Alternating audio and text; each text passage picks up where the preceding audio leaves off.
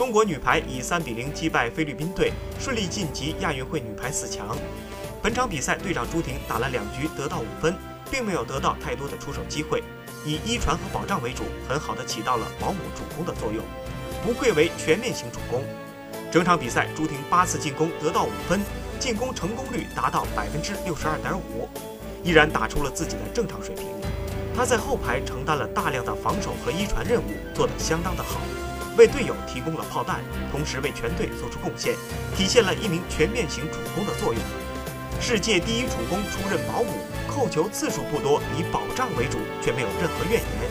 这也能看出朱婷一切为集体着想，全力为他人服务的集体主义精神。